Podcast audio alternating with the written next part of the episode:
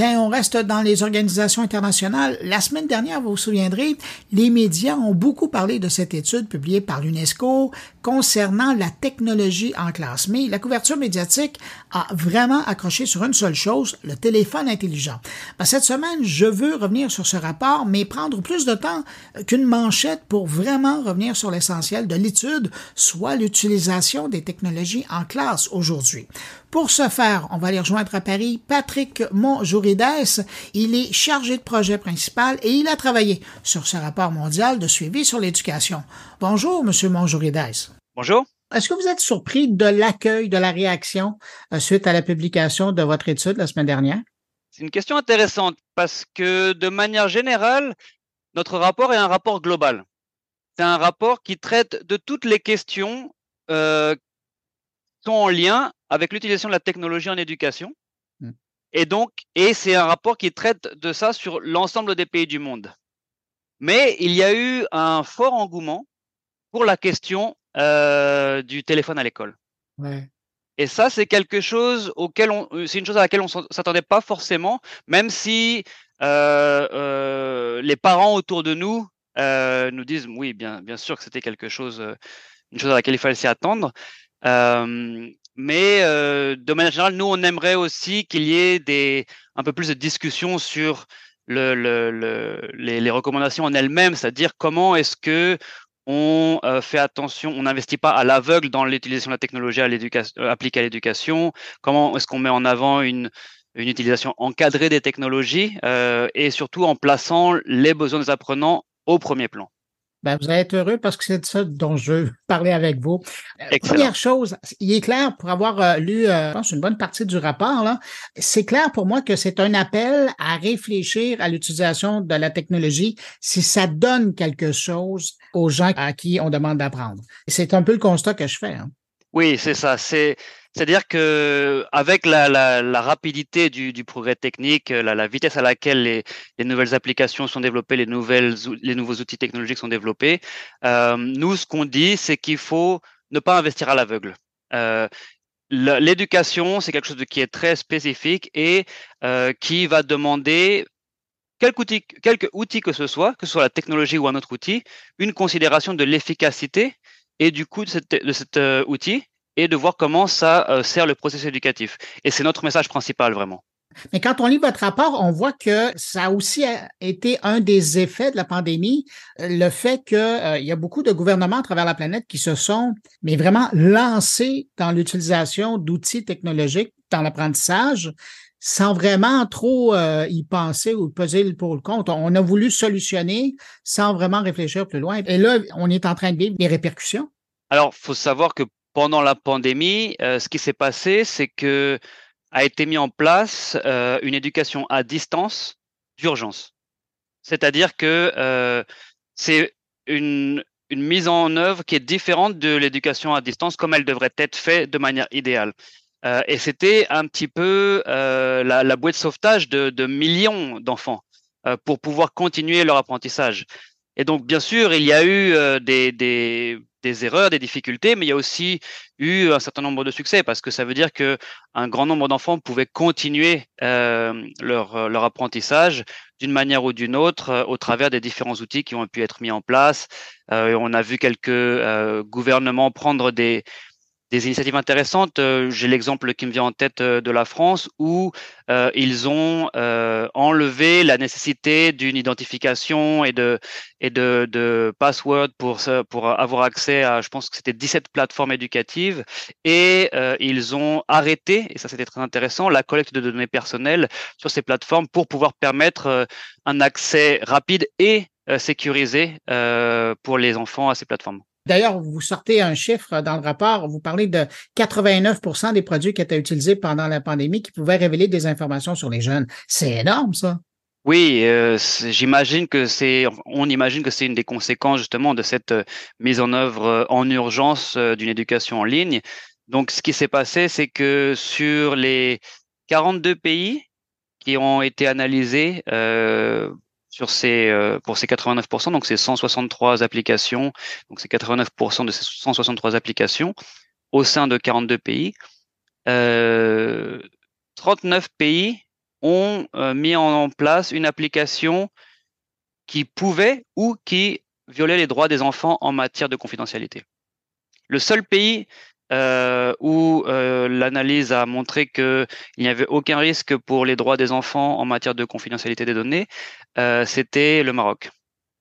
Les, les, les autres pays, les, les, applications permettaient de surveiller les enfants, y compris en dehors des heures de cours, mmh. et dans, dans un certain nombre de cas, fournissait les données à des tierces parties. Est-ce que le Canada a fait bonne figure si on se compare aux autres? Le Canada, de manière générale, je pense qu'en termes de, de, confidentialité des données, euh, ils sont pas mauvais du tout. Euh, nous, ce qu'on a dans le rapport, surtout par rapport au Canada, c'est sur les questions de désinformation. Il y a, il y a beaucoup d'efforts qui ont été faits euh, dans le pays sur la sensibilisation à la désinformation, euh, avec euh, parfois un petit peu de, de, de variation euh, entre entre provinces. Mais si on regarde les dernières données, par exemple, euh, c'est les données PISA. Donc au Canada, la, la, vous avez 70% des élèves qui ont été sensibilisés et, et, qui ont été entraînés à détecter la désinformation. Et ça, si on compare au reste de la planète, est-ce que c'est c'est bien? Est-ce que c'est c'est beaucoup Ouais. Oui, c'est beaucoup mieux que la moyenne des pays de l'OCDE ou c'est 50% seulement? Il y a un autre point sur lequel je voulais revenir avec vous. Vous rappelez, et ça, ça a à voir avec l'impact de, de l'utilisation des technologies, que ça soit le téléphone intelligent, mais que ça soit aussi un autre appareil. Ça prendrait quand même une vingtaine de minutes aux étudiants pour se reconcentrer sur, se recentrer sur euh, l'apprentissage une fois qu'ils ont utilisé l'appareil. Alors, au bout de la journée, là, quand vous avez beaucoup de technologie dans une classe, c'est de la perte de temps, ça?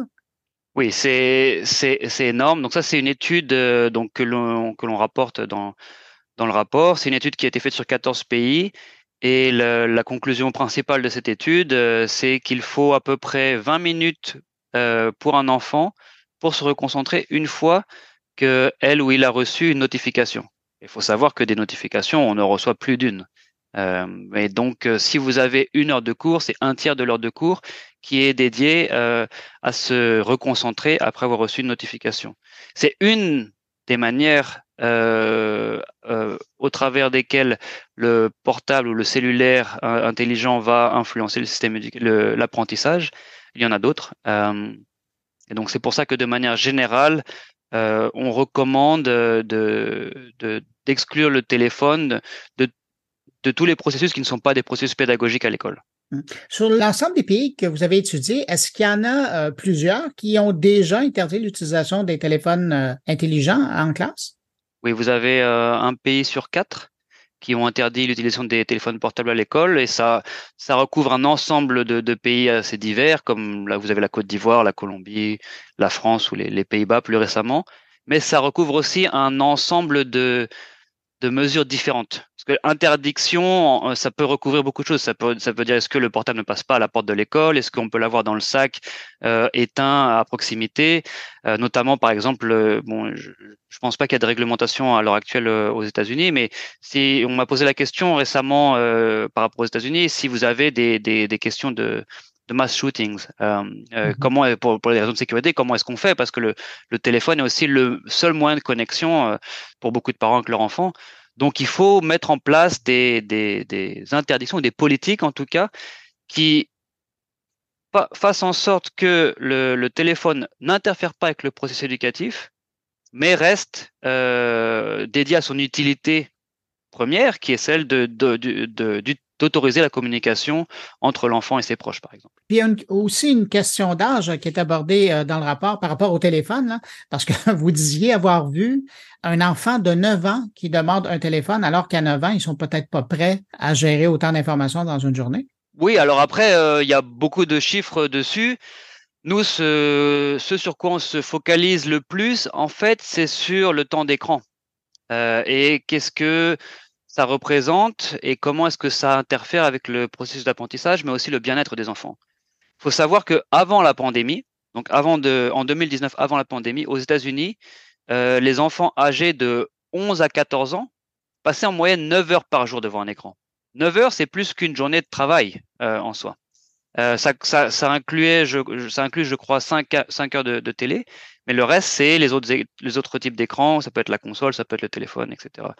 Et ce temps d'écran, il est très néfaste pour le bien-être, pour la stabilité du sommeil, pour la créativité, pour euh, y compris euh, les zones du cerveau, y compris et surtout les zones du cerveau qui sont responsables de l'apprentissage de la langue, de l'apprentissage de la lecture et de l'écriture, euh, et, euh, et, et, également des compétences émotionnelles, euh, l'empathie ou la reconnaissance faciale. Donc c'est pour ça que nous on, on, on préconise vraiment de de réfléchir à comment est-ce que l'on adresse cette question, pas seulement du cellulaire, mais aussi de notre utilisation de la, de la, technologie et de son interférence avec le processus éducatif et le processus de développement des enfants.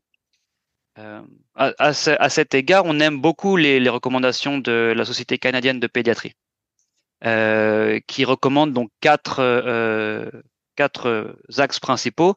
Minimiser le temps d'écran, atténuer ses effets, développer des comportements responsables chez l'enfant, sensibiliser l'enfant à des comportements responsables et développer dans la société des modèles d'utilisation qui sont sains. Parce que il y a le mécanisme d'imitation qui joue un fort rôle dans euh, l'apprentissage, le, développement de l'enfant qui va voir euh, ses parents, sa famille utiliser le téléphone et donc va imiter.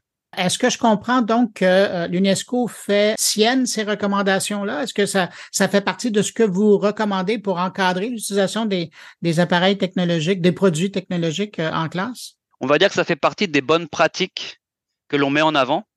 Euh, parce que faut comprendre, faut bien comprendre qu'on s'adresse à plus de 200 pays et donc il y a euh, a des variations autour de, ces, différentes approches, mais en pratique, ce qu'on voit, c'est que si, on regarde à ces quatre recommandations, on peut trouver des, euh, mesures politiques qui ont été mises en œuvre dans différents pays.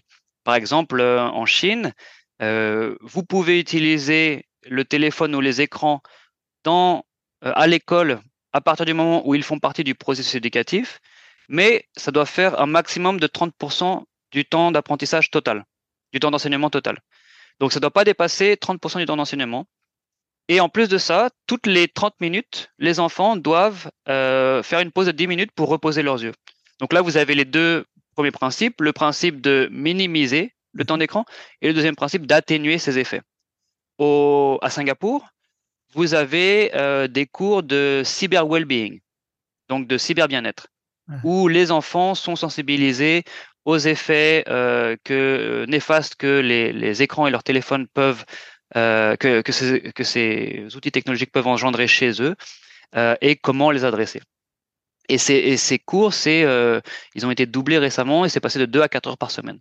Donc là, c'est toute la question de développer un comportement responsable et sensibilisé à la technologie. Est-ce que cette approche de l'hygiène numérique à Singapour, c'est une exception dans le monde ou vous sentez que on commence à le faire de plus en plus, d'enseigner ça aux jeunes?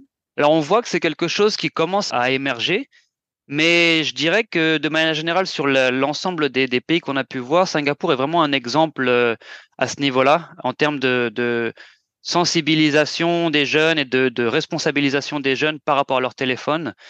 Et, euh, et, le pays, euh, en plus de ça, euh, reste parmi les, les, pays les plus performants en matière de d'éducation, en matière de en mathématiques ou en lecture, par exemple. Donc, si je concluais cette entrevue en disant que, contrairement aux gros titres qu'on a vus partout euh, depuis quelques jours, là, vous ne condamnez pas l'utilisation de la technologie, mais vous voulez qu'on l'utilise de façon réfléchie pour le bien des apprenants. Exactement. C'est, c'est, ce serait vraiment le, le, le mot de la fin. C'est que en éducation, le plus important, il y a une chose, c'est l'apprenant. Et, vous avez un certain nombre d'outils qui sont à votre disposition pour faire en sorte que ces apprenants euh, apprennent euh, du mieux possible euh, des choses qui vont leur permettre d'avancer ensuite dans la vie. Et donc le, téléphone portable ou les écrans en font partie, mais il faut développer une utilisation encadrée avec justement ces apprenants au centre, au premier plan. Le message est clair. Patrick Monjourides, vous êtes chargé de projet principal à l'UNESCO. Vous rejoignez à Paris et puis on parlait du rapport mondial de suivi sur l'éducation. Merci d'avoir pris de votre temps pour répondre à mes questions. Merci à vous, c'était un plaisir. Au revoir. Au revoir.